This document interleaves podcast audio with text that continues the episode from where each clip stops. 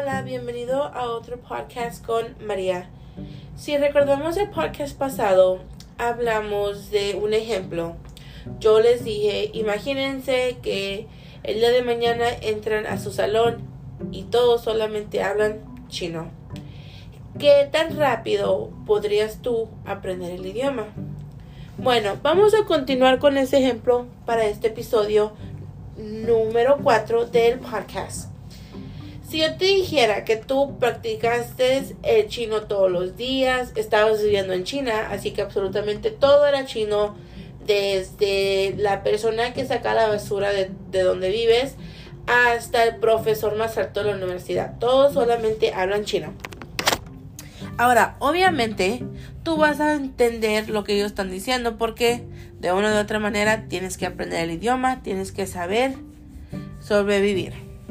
Bueno, han pasado tiempo, vamos a decir que un año, dos años, ya puedes hablar fluyente en chino, ya te crees parte de la cultura. Si yo te preguntara, tú ya sabes hablar chino, ya es todo lo que tienes que aprender, ya aprendiste, ya, ya adquiriste ese segundo idioma, tú me dijeras que sí. Claro que me vas a decir que sí, porque tú ya sabes hablarlo, tú ya sabes comunicarte. Bueno, mis amigos, les quiero decir que la respuesta es incorrecta. Aunque ustedes sepan hablar el idioma oralmente, no significa que el aprendimiento del lenguaje ya acabó. Y me voy a referir para atrás a nuestros estudiantes de segundo idioma, que viene siendo nosotros, los migrantes, los que somos, nuestra lengua natal es español y queremos aprender inglés. Bueno, lo primero que hace cuando Juan llega a los Estados Unidos es lo meten en un programa bilingüe. Dos, dos idiomas, una maestra con el que él se puede apoyar en su segundo en su, perdón, no en su segundo idioma, en su lengua natal. La maestra le da apoyo en su lengua natal. Ahora, Juan, al igual que tú, está en una escuela donde todos hablan inglés, todos hablan inglés en casa, porque todos están tratando de aprender inglés, todos hablan inglés donde va a cenar, en la biblioteca, en todos lados. Tres años pasa después y Juan ya puede hablar English perfectly. Lo puede hablar perfecto. Y ya, ahora resulta que lo quieren sacar del programa bilingüe. Yo te pregunté si tú ya, tú ya habías adquirido todo lo chino posible, todo el lenguaje de los de, de, de Japón, si ya tenías todo ese lenguaje. Tú me dijiste que sí. Bueno, tú respondiste que sí. Y yo te contesté que estabas mal. Y te voy a explicar por qué con el ejemplo de Juan. El hecho de que Juan puede comunicarse oralmente no significa que ya aprendió todo lo del idioma. A Juan todavía le, le, falta mucho para aprender. Él tiene que saber usar verbos.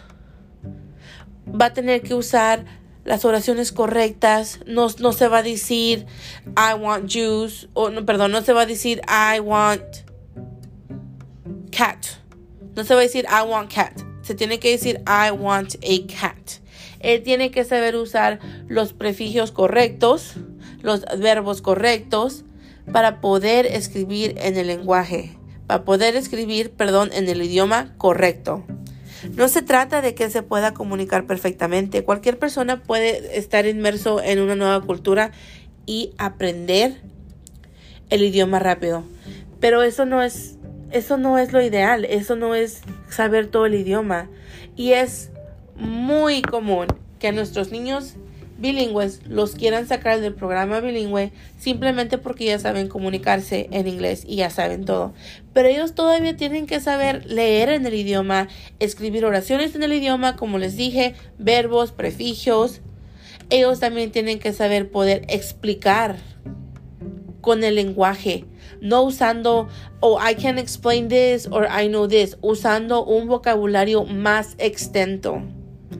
Y eso no se viene fácil, eso no se adquiere en 3 a 4 años. Yo, como una adulta, estudiante en la universidad, puedo reconocer que yo todavía uso your and you are incorrecto. Y eso es que yo nunca estuve en clases bilingües, yo siempre estuve en clases de inglés. Y aún así, todos mis 12 años más toda mi, mi carrera de universidad no aprendo a usar el prefijo your y you are correcto, significa que no solamente porque Juan ya pasó tres años en bilingüe y sabe hablar el idioma, o tú ya sabes hablar chino porque ya estuviste en China por varios años, significa que ya acabaste con ese idioma.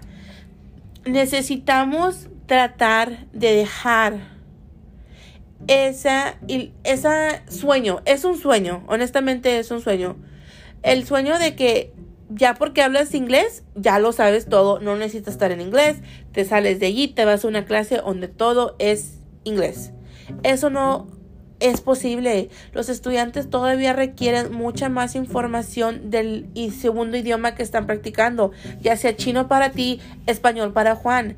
Toma mucho más apoyo. Los estudiantes todavía de una manera u otra necesitan el apoyo de su maestra que habla su idioma natal especialmente cuando los niños están yendo a, una, a un nivel más grande, ya sea la, la high school o middle school. Cuando están en, en, una educación más grande así y ya salieron del programa bilingüe, ellos se dan cuenta de que saben hablarlo, pero para escribir una oración o escribir un cuento lo escriben como un niño de segundo o cuarto grado. No lo escriben correctamente, no lo escriben como un estudiante del octavo grado, porque simplemente lo sacaron del programa bilingüe a las clases de inglés, porque Juan ya hablaba inglés.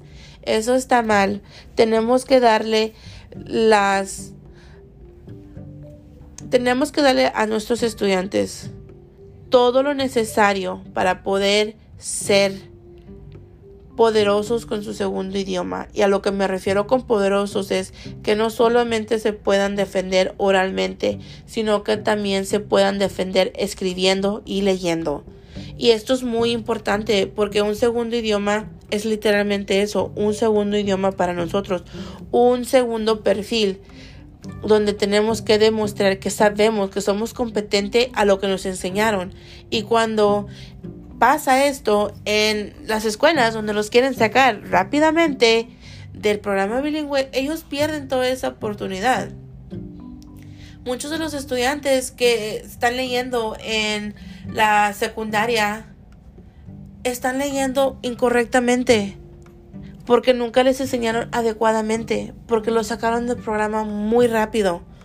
Eso tiene que parar. Aprender un segundo idioma no toma 2, 3, 4, 5 años. Toma toda tu vida si te pones a pensar honestamente. Nosotros nunca dejamos de aprender nuevas cosas en nuestro segundo idioma. Por ejemplo, yo.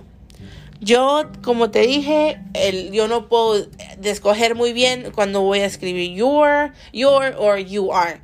Todavía tengo mucho que aprender. Si yo, como una adulta, futura educadora de programas bilingües, que eso es lo que estoy criticando, admite que todavía me falta mucho por aprender en mi segundo idioma, ¿qué te hace pensar que Juan ya lo sabe todo o que tú ya lo sabes todo porque tú ya estuviste en China por cinco años?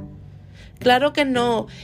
Aprender en nuestro lenguaje natal, al igual que en nuestro segundo lenguaje, es algo de toda, de toda nuestra vida. Aprendemos nuevas palabras, aprendemos nuevas maneras de decirlas, aprendemos nuevas maneras de escribirlas. Y eso es lo que nos enriquece nuestro vocabulario, no solamente en nuestra lengua natal, sino también en nuestro segundo idioma. Cualquier estudiante que tiene la capacidad oral va a tener cosas que le faltan. Y nosotros como educadores bilingües tenemos que tratar de dejar a esos estudiantes en el programa bilingüe lo más posible para fortalecerles el segundo idioma, no nada más para mejorarles el lenguaje oral, sino para mejorar todos los aspectos del segundo idioma. No nos podemos enfocar solamente en lo que ya sabe Juan, que es hablar inglés o lo que ya sabes tú, hablar japonés, sino también nos tenemos que enfocar en lo que le falta, en lo que se debe de mejorar y tratar de darle las tratar de darle el apoyo necesario para ser un buen lector, escritor, compositor, todo en su segundo idioma. Disculpa, como mencioné, adquirir un idioma toma varios años. No es algo rápido, no es algo que tenemos que llevar a la ligera y decir, ya sabe hablar inglés, ya sabe hablar japonés, se sale del programa, no es necesario. No es así. Es importante que los estudiantes sepan ese segundo idioma en todos los aspectos, oral, escritura, lectura. Es muy importante para todo, es muy importante para ellos. Como hispanos, lo que queremos crear son estudiantes que se puedan defender con su segundo idioma, no estudiantes que simplemente aprendieron frases y saben hablar el inglés, pero no se pueden defender con la escritura ni la lectura. Ojalá que te haya gustado mi podcast. Nos vemos en el próximo. Adiós.